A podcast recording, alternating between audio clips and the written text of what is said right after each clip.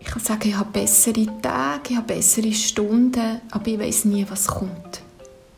Oder was noch Neues kommt oder anders kommt. Und ich habe nichts auf der Lunge. Und darum habe ich mich noch viel mehr wie ein Alien gefühlt, weil man hört in den Medien nur über Leute, die etwas auf der Lunge haben oder auf der Intensivstation. Es gibt Menschen, die sind lang nachdem sie an Corona erkrankt sind, immer noch nicht zu Weg. Im Gegenteil. Sie kämpfen mit einer krassen Erschöpfung. Ihnen ist wahnsinnig schwindlig oder sie verlieren alltägliche Fähigkeiten wie das Reden oder das Laufen. Das Phänomen das hat einen Namen: Long-Covid oder auch Post-Covid-Syndrom. Man weiß, dass es die Langzeitfolgen nach Corona-Ansteckungen gibt. Man weiß auch, dass es nicht nur Einzelfälle sind, wo die bekommen. Und doch ist noch sehr vieles sehr unklar. Auch darum werde ich mich in dieser Folge von «Und jetzt», im Corona-Podcast von Tamedia, mit dem Thema, mit den Langzeitfolgen von Corona beschäftigen. Mein Name ist Mirja Gabatuller und ich habe für diesen Podcast mit drei Leuten geredet. Eine Betroffene erzählt mir von ihrer Krankheitsgeschichte. Ein Aktivist fordert, dass auch die Politik endlich anfangen soll, sich mit dem Thema Long Covid zu beschäftigen. Und unser Wissenschaftsredakteur erklärt, was die Forschung schon über die Langzeitfolgen weiss und was sie eben auch noch nicht weiss. Das Ausmaß ist, ist, nach wie vor eigentlich relativ unklar. Es gibt schon immer mehr Hinweise, dass es nicht wirklich so selten ist. Aber zuerst machen wir noch einen kurzen Abstecher und schauen mit einer Zahl zurück auf diese Woche. Und die Zahl hat der Marc Bruppacher. Er macht zusammen mit seinem Interaktivteam das Corona-Dashboard, wo man jeden Tag sieht, wie sich die Pandemie entwickelt. Hallo Marc. Hoi Mirja. Marc, welche Zahl ist dir diese Woche besonders aufgefallen? Diese Woche sind das 7000 äh, neue Ansteckungen, die in Israel noch täglich gemeldet werden. Ein Land, das äh, ähnlich so groß ist wie die Schweiz. Zum Vergleich, in der Schweiz haben wir momentan einen 7-Tages-Schnitt von weniger als 2000 neuen Fällen. Eben normalerweise reden wir ja an dieser Stelle über Zahlen zum Verlauf der Pandemie in der Schweiz. Wieso schauen wir jetzt nach Israel? Wieso lohnt sich das? Momentan schauen alle nach Israel, weil sich dort äh, zuerst zeigen wird, ob wir eine, eine Chance haben, die Pandemie wirklich äh, können zu überwinden äh, und ob die Impfstoffe in der realen Welt auch wirken.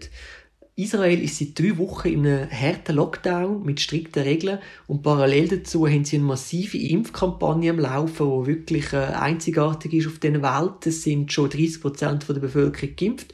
Bei den über 60-Jährigen sind es sogar schon sagenhafte 80 Prozent äh, geimpft mit mindestens äh, einer Dosis. Und trotzdem, das ist jetzt eben genau das Problem, wenn man auf die aktuellen Pandemiedaten schaut, ist, ist das sehr nüchtern, weil die täglichen Infektionszahlen sind immer noch äh, sehr hoch. Und auch die aktiven Fälle äh, gehen kaum zurück. Positivitätsrate ist auch noch bei über 9%. Mhm. Äh, Gibt es denn eine Erklärung, wieso eben die Fallzahlen nicht runtergehen, obwohl man schon so viel geimpft hat und obwohl es so einen harten Lockdown gibt? So ganz genau kann man es nicht sagen. Die Regierung äh, macht äh, für einen grossen Teil der Neuinfektionen die britische Corona-Virus-Mutation verantwortlich, oder die, die zum ersten Mal in, Großbritannien nachgewiesen äh, wurde, ist. Aber vielleicht spielt auch eine Rolle, dass jene Leute, die geimpft worden sind das erste Mal, dass sich die sicher gefühlt haben und äh, die Abstandsregeln auch nicht mehr so gut eingehalten haben. Das sind alles Möglichkeiten, äh, wieso dass es nicht wirklich sinkt jetzt in Israel. Mhm. Aber eben viele hoffen ja auf den Schutz oder den Effekt durch eine Impfung. Das ist ja auch in der Schweiz die Hoffnung von vielen. Muss man in dem Fall, wenn man jetzt den Verlauf in Israel anschaut, die Hoffnungen so ein bisschen abschrauben? Ich glaube, man muss die noch nicht abschrauben, auch wenn wir es noch nicht genau wissen, aber es besteht durchaus Hoffnung, dass der Impf Impfstoff wirklich so wirkt, wie wir es uns alle wünschen, weil erste Daten äh, dazu aus Israel sind jetzt äh, ermutigend. Und zwar muss man die Ergebnisse vorsichtig interpretieren, aber die größte Krankenkasse im Land, äh, die verfügt über genaueste Daten von ihren Mitgliedern. Und sie haben äh, gemerkt, dass Geimpfte, also nach der ersten Dosis, drei Wochen später 60% seltener am Coronavirus erkranken als die Ungeimpften. Und die gleiche Krankenkasse hat jetzt gerade Anfang Woche nochmal neue Daten publiziert. Die sind eigentlich noch spannender, weil das sind jetzt bereits 128.600 Leute, die die zweite Dosis bekommen haben. Und von denen sind eine Woche, nachdem dass sie die zweite Dosis bekommen haben, nur 20 Leute erkrankt. Das entspricht einem Anteil von 0,01 Prozent. Also das ist wirklich sehr wenig. Also das ist schon, das ist jetzt wirklich ein, äh, macht einen Mut, auch wenn Israel immer noch sehr stark unter Covid leidet. Und ich glaube, das ist eine Lektion, die wir auch von uns müssen dann so äh, annehmen. Es ist eben nicht einfach ein Fingerschnippen, ein Schalter, den man umlegen kann und die Pandemie ist fertig. Es braucht Geduld. Wir müssen es, äh, weiterhin an die Massnahmen halten, trotz der Impfung. Und wir müssen die Fallzahlen tief behalten, denn wenn sie mal zu hoch sind, so wie in Israel am Anfang der dritten Welle, dann kann man auch ein weltmeisterliches Impfprogramm haben, einen Lockdown und die Situation wird sich nur langsam verbessern. Gut, danke vielmals, Marc, für die Einschätzung und eine gute Woche. Wünsche ich dir auch. Ciao, Miriam. Wenn wir im Moment über das Impfen reden oder über die Massnahmen zum Corona in den Griff bekommen, dann reden wir immer davon, Leute zu schützen. Die, die älter sind oder die ein grosses Risiko haben. Die, die im Fall von einer Ansteckung könnten einen schweren Verlauf haben, auf der Intensivstation landen oder im schlimmsten Fall sogar an Covid sterben. Was da dabei vergessen geht, viele Leute erkranken zwar nicht schwer, aber sie werden nachher auch nicht einfach wieder innerhalb von ein paar Wochen gesund. Sie kämpfen zum Teil noch Monate später mit sehr einschneidenden Folgen, und zwar auch junge und eigentlich fitte Menschen. Eine Studie von der Uni Zürich hat beobachtet, dass 22 Prozent der Corona-Erkrankten Langzeitfolgen haben, zum Teil schwerere, zum Teil weniger schwere. Eine von denen, die sehr schwere Folgen erlebt, ist die Frau B. aus dem Kanton Basel-Land. Wir nennen ihren vollen Namen auf ihren Wunsch hin in diesem Podcast nicht, weil ihre aktuelle Krankheit ja auch nicht alles ist, was sie ausmacht. Die Frau B. ist 56, hat einen Partner und zwei Söhne und schafft eigentlich als Heilpädagogin in einer Schule. Sie hat noch im letzten Sommer können lange Bergwanderungen machen. Heute kann sie zum Teil nicht mal mehr für einen Spaziergang vor die Tür. Sie hat sich im November mit Corona angesteckt und zwei Monate später ist ihr Leben nicht mehr das gleiche.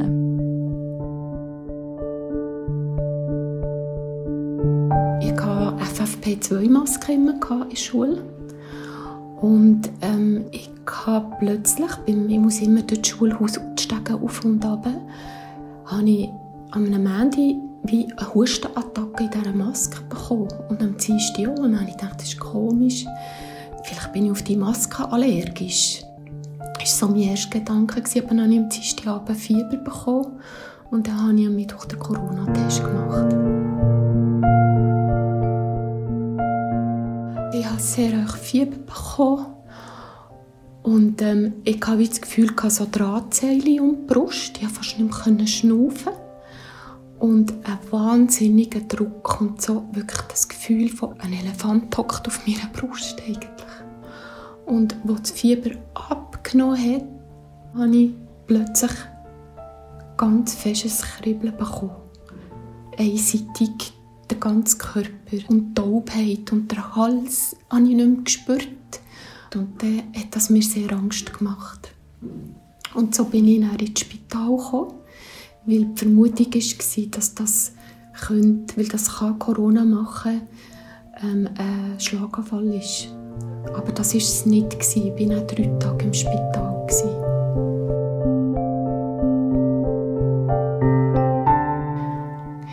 Also nachdem ich daheim kam, hat eigentlich erst wirklich alles Schlimme so richtig angefangen nochmal, auf eine ganz andere Art. Also ich hatte im Spital Schwindel, aber ich habe natürlich gedacht, der Schwindel ist einfach wegen dem Liegen, dass ich etwas schwach bin. Aber nachher sind wie neue Symptome gekommen. Das heisst, der Schwindel war massivst. Und ich habe meine Beine nicht gespürt, mein, alles immer weg, wie in Schwindelattacken. Und die Attacken haben manchmal einen ganzen Tag gedauert. Aber so, dass ich nicht mehr kann reden die Augen gehen mir zu und das kann innerhalb von einer halben Minute kommen. Beim Essen, dass mir die Gabel aus der Hand geht und ich nur noch muss schauen, dass ich liegen kann. Und dann geht alles weg, wie der Körper geht weg. Eben, jetzt verliere ich immer die Stimme plötzlich im Reden. Und darum kann ich nie, nicht einmal per Telefon abmachen.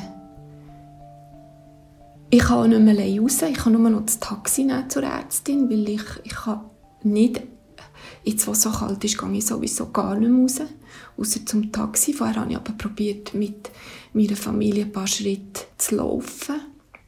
Aber das ist jetzt alles gestrichen. Ich habe eine grosse Verzweiflung zwischen mir und das kenne ich nicht so. Also wenn ich in dieser Schwäche bin, dann renne ich nur und das Gefühl kommt auch nie mehr raus.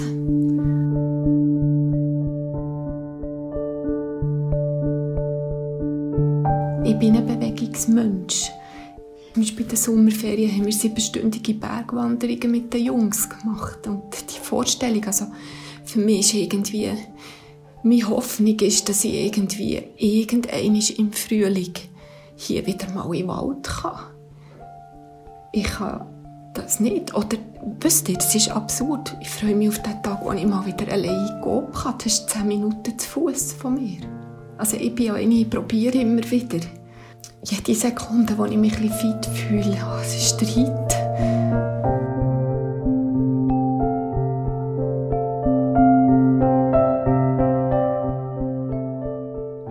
Also ich brauche immer jemanden, der mich hütet.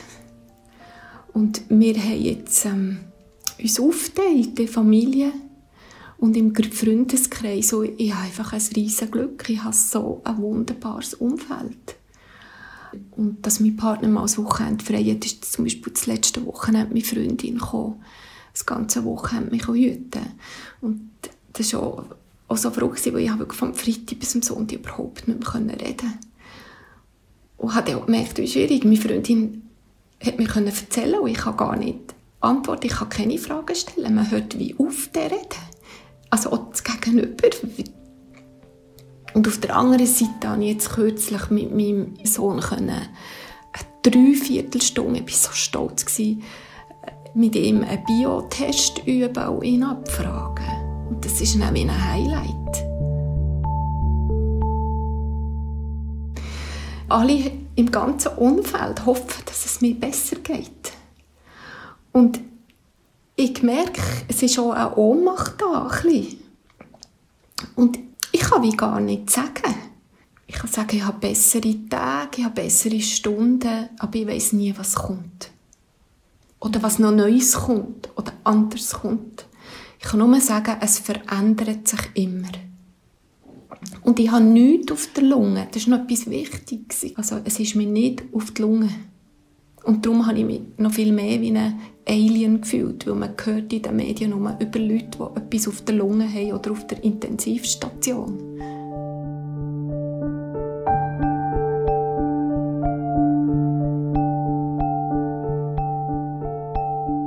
Vor zwei Wochen habe ich einen Artikel gefunden, dass es eine Long-Covid-Gruppe auf Facebook gibt. Und ich bin eigentlich nicht auf Facebook. Aber ich habe mich dann nur für das mal angemeldet und bin in die Gruppe. Und das war für mich eine Offenbarung. Die hat über 400 Mitglieder in der Schweiz. Und dort sind die topfgleichen Symptome von einigen beschrieben worden, die ich habe. Noch vor der ersten Welle. Auch noch. Es ist ein riesen Durcheinander. Es ist ähm, eine ganz grosse Herausforderung man ist völlig auf sich allein gestellt. Ähm, und da muss einfach auch etwas äh, passieren.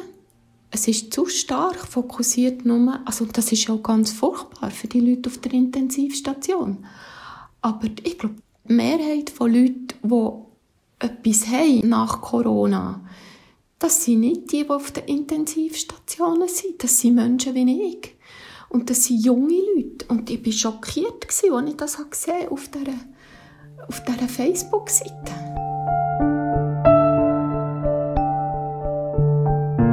Was ich auch sehr schwierig finde, ist ähm, auch die ganzen Versicherungsgeschichten. Also die Schulleitung, die, ist jetzt, die muss mich jetzt anmelden in Basel-Stadt. das Programm heißt Back to Work. Und ich habe die Anfrage bekommen, wo ich schon drei Tage nur gelegen bin und nicht mehr reden konnte. Und nichts mehr bewegen Hilfe braucht für alles. Und ist die Anfrage gekommen. Ich habe so eine Heulattacke bekommen. Schon nur das Wort «back to work». Und ich muss auch schon gleich die IV anmelden. Einfach zur Sicherheit. Und nicht, weil man jetzt denkt, ich muss die haben, aber man weiß es ja nicht. Man weiß ja nichts. In mir habe ich die Zuversicht schon, dass das gut kommt. Weil ich weiß vom Leben, es geht manchmal lang. Wir sind immer so schnelllebig, aber viele Sachen brauchen lang. Und das ist vielleicht so mein heilpädagogisches Denken, wo mir da auch hilft für mich selber jetzt.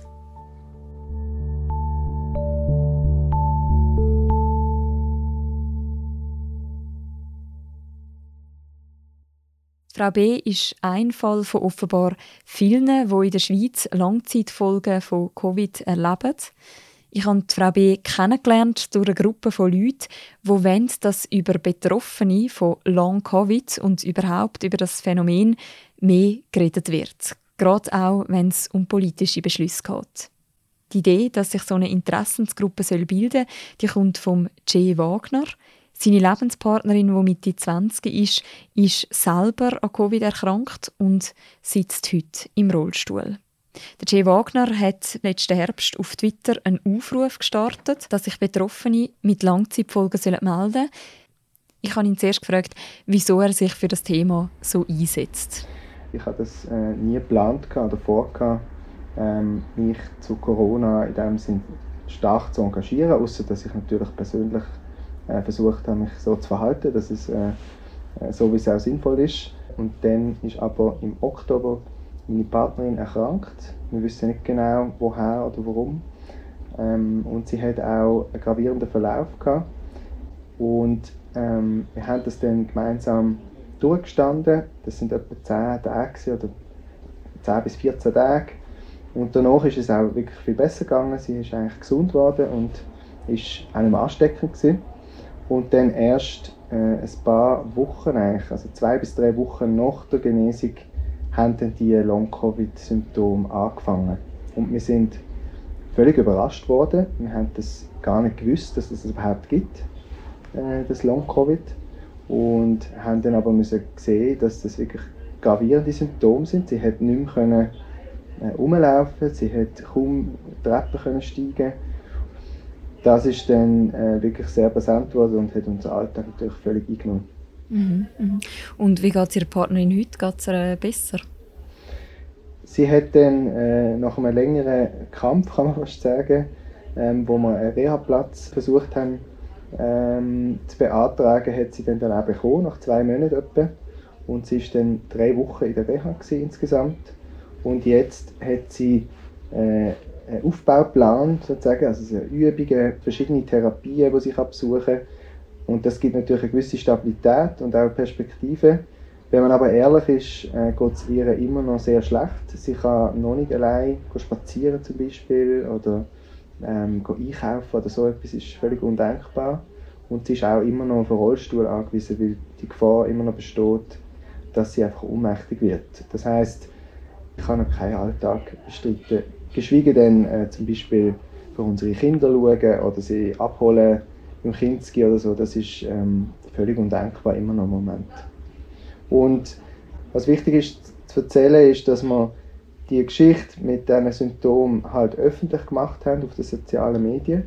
Und das hat dann sehr große in unserem Umkreis zuerst und dann aber auch wirklich in der Öffentlichkeit ähm, für ein neues Bewusstsein gesorgt, und das hat dann ähm, mich eigentlich dazu bewogen, dort auch ähm, eine Art anzufangen, ähm, dass man eben auf die Betroffenen von Long-Covid, dass die sichtbar werden, dass man das sieht und dass man auch ähm, entsprechend versucht, dort Antworten zu liefern oder eben Behandlungsmöglichkeiten herauszufinden. Was, was sind denn da für Reaktionen gekommen? Was, was haben sich da für Leute gemeldet? Gibt es da ein Muster? Ja, ich glaube, am Anfang ist wirklich die häufigste Reaktion Überraschung gewesen, so wie wir selber auch. Wir sind auch überrascht worden. Wir haben von dem eben, wie gesagt, nichts gewusst. Und äh, viele sind verschrocken, haben natürlich ihr Beileid, wenn sie uns kennt haben, ähm, geschrieben oder haben gefragt, ob man kann unterstützen kann. Also wir haben sehr viele positive Rückmeldungen bekommen in diesem Sinn.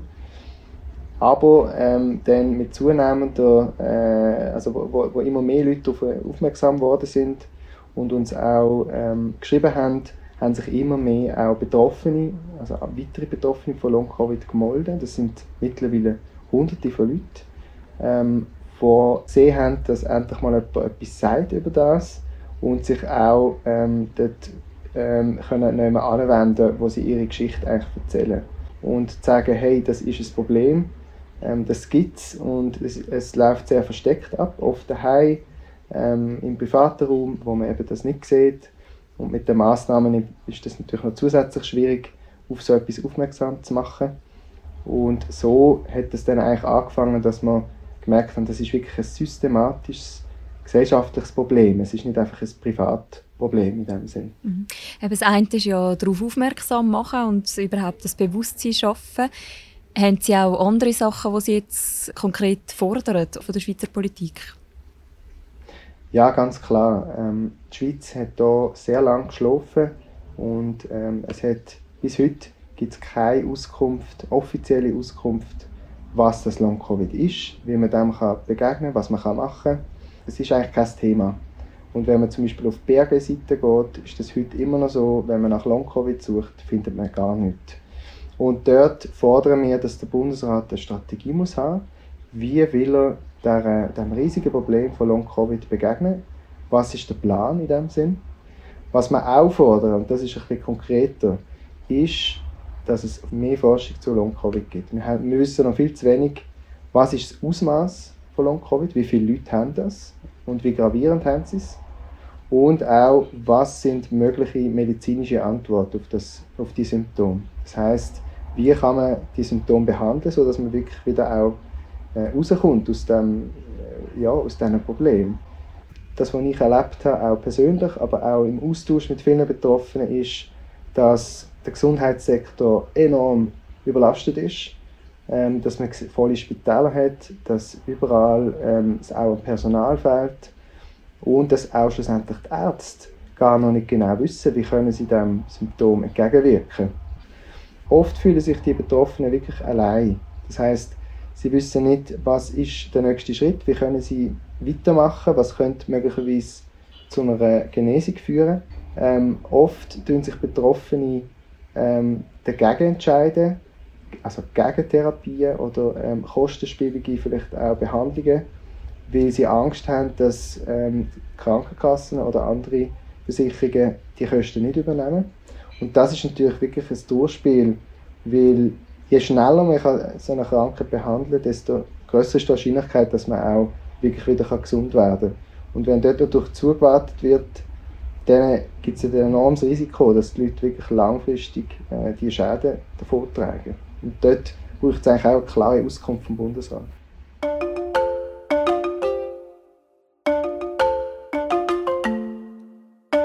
In diesen beiden Geschichten, die wir jetzt gehört haben, fällt auf, dass vielen Leuten Long-Covid noch nicht wirklich ein Begriff ist. Sogar Ärztinnen und Ärzte wissen zum Teil noch nicht wirklich Bescheid, was die Langzeitfolgen bedeuten. Und auch ich selber weiß ja noch ziemlich wenig darüber. Darum habe ich jetzt den Felix Straumann eingeladen. Er ist Wissenschaftsredakteur bei Tamedia und hat mehrmals über das Thema geschrieben. Hallo Felix. Salut Mirja, merci fürs Einladen. Felix, der Jay Wagner und, und Frau B haben jetzt beide gesagt, Long Covid sollte uns viel mehr beschäftigen, sollte uns viel mehr Sorgen machen. Wie siehst du das? Ja, ich sehe auch das Problem, dass es viel zu wenig in, in der Diskussion ist, das Thema. Eigentlich. Das ist mir aufgefallen, als ich im November äh, einen längeren Artikel dazu geschrieben habe habe ich probiert herauszufinden, wie häufig Patienten eigentlich äh, in der Arztpraxis auftauchen oder wie, wie die Ärzte das sehen. Und mir ist aufgefallen, dass bei der Grundversorgung das gar kein Thema ist, beziehungsweise dass viele finden, das ist eigentlich ähm, äh, ja, das, das kommt vor, aber es ist jetzt nicht übermäßig häufig. Oder? Und, und man hat viele dramatische Fallberichte gehört, aber von den Ärztzeiten vor allem hat man das Gefühl gehabt, ja, die sind eher skeptisch. Und ähm, Dabei wäre es eigentlich hochrelevant. Eben, bei den Ansteckungen redet man ja immer über Todesfälle und über viele Intensivstationen. Aber äh, eben die hohen Ansteckungsraten, die werden auch Langzeitfolgen haben, mutmaßlich. Also wenn das wirklich in dem Ausmaß ist, wie sich jetzt das langsam abzeichnet. Wie viel weiß denn die Forschung, die Wissenschaft bisher über die Langzeitfolgen von Corona? Ja, eben, vielleicht müssen wir noch unterscheiden, oder es ist viel geredet von äh, Long-Covid.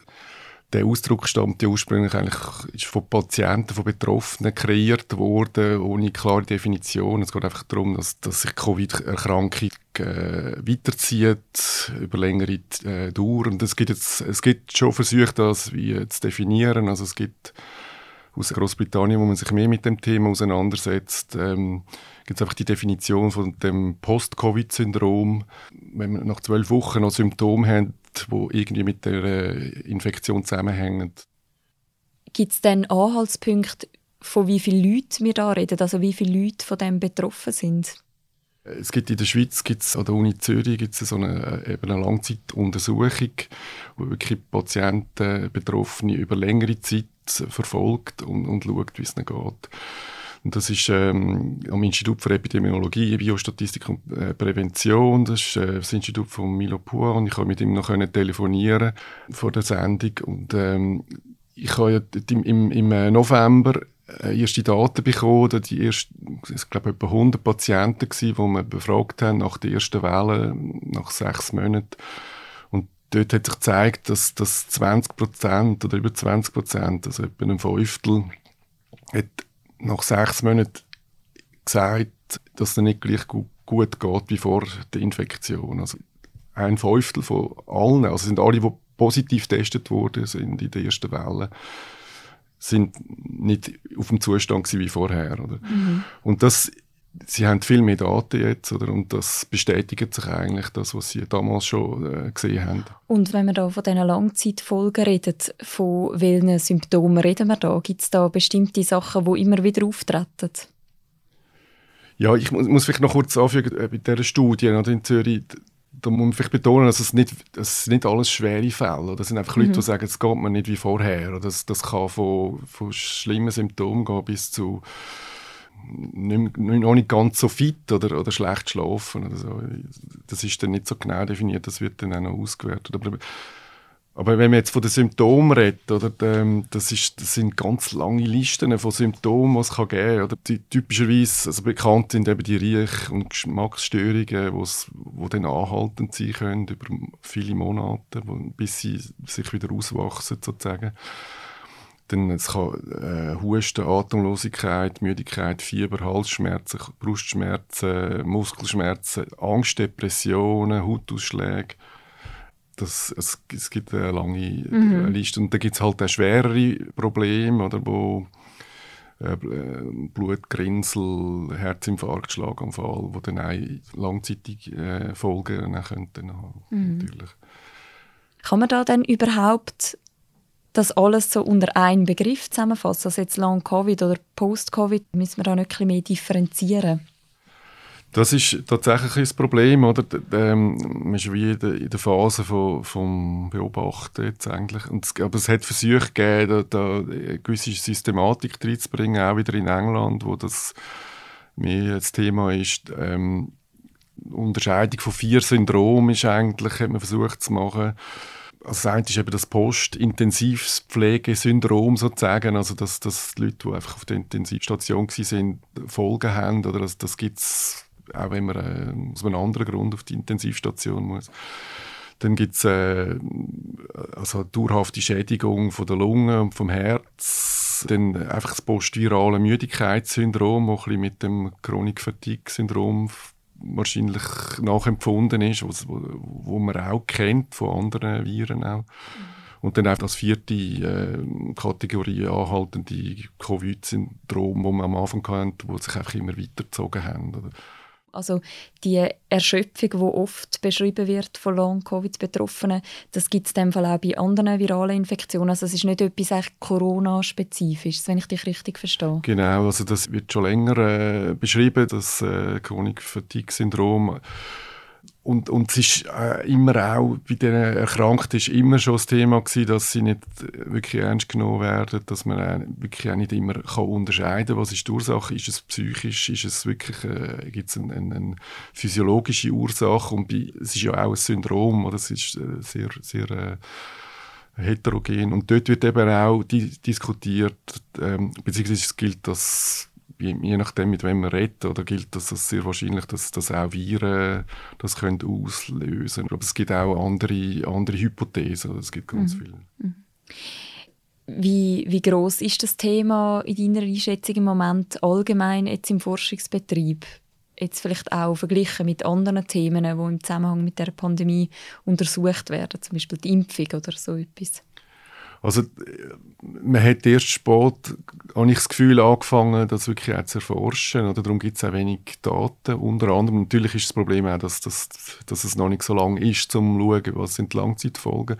Und am Anfang ist man halt tatsächlich äh, wahrscheinlich auch beschäftigt gewesen, vor allem mit, mit äh, akuten Fällen oder wie behandelt man die, was macht man mit denen dann die Impfung und, und eben die Langzeitfolgen, die sind wie so ein bisschen nebenbei gelaufen von gewissen Gruppen was halt wirklich auch ist, damit hängt auch zusammen, dass, dass man es lange nicht so ernst genommen hat, vielleicht bis heute nicht zum Teil, ist, dass viele Symptome können auch durch andere Krankheiten auftreten, sie können eben Müdigkeit, das kann auch psychisch sein, das kann auch vielleicht, äh, weil ich äh, jetzt nicht mehr arbeiten oder nicht mehr arbeiten. Das, kann, das, das äh, ist sehr schwierig festzumachen ähm, ist wirklich das äh, Coronavirus die Ursache. Auf der anderen Seite, ähm, die an der Uni Zürich, die das untersucht, das ist, ähm, das ist Tala Balus, ähm, die haben mir gesagt, dass, dass äh, sie beobachten, dass die Leute sehr genau spüren und merken, wenn das mit dem Virus zusammenhängt. Oder dass, dass man wie,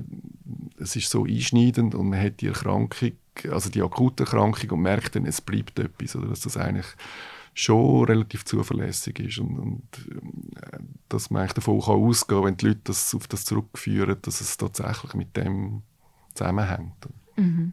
Long-Covid hat ja auch wenn sich dann das tatsächlich zeigt, dass eben so viele betroffen sind, wie man jetzt vermutet, aufgrund von diesen ersten Studien, was, was hätte das denn für Folgen für die Schweiz, also jetzt eben zum Beispiel für, für unser Gesundheitssystem oder für die Krankenkassen? Was ich kann sagen ist einfach, dass wahrscheinlich schon einiges auf uns zukommen wird. Oder? Einerseits ist es wirklich durch das, dass es ein Syndrom ist und, und keine klare Diagnose, keine klare Krankheit.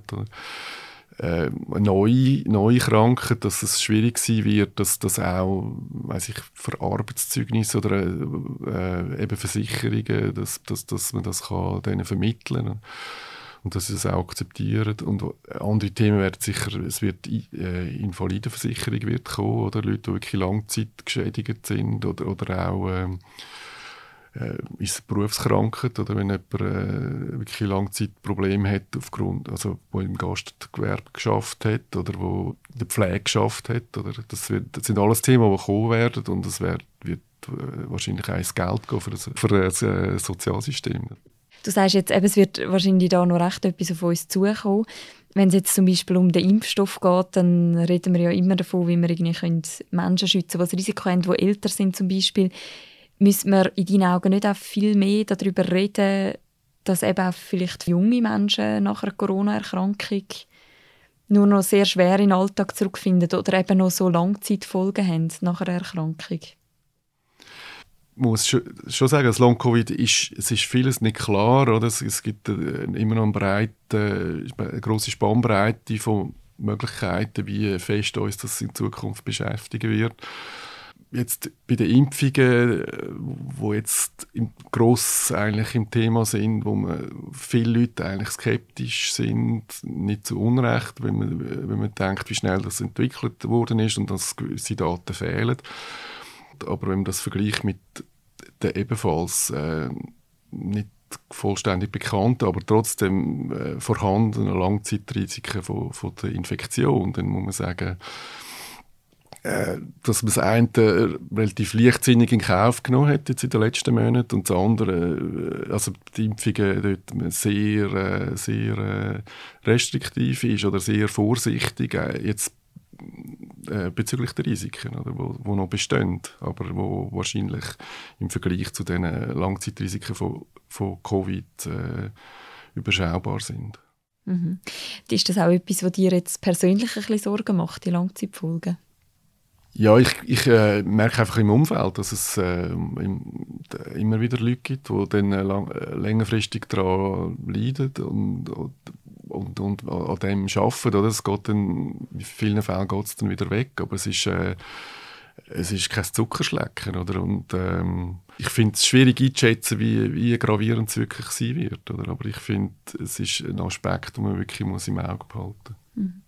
Danke vielmals für deine Einschätzung, Felix. Das war eine weitere Folge von «Und jetzt?», im Corona-Podcast von Tamedia. Der Podcast gibt es nächstes Mal in einer Woche, am Samstagmorgen, dann wieder mit Simon Rau. Danke vielmals fürs Zuhören und bleiben Sie gesund. Den Podcast kann man übrigens auch nachlesen auf der Webseite von allen Tamedia-Titeln und natürlich auch in allen Podcast-Apps.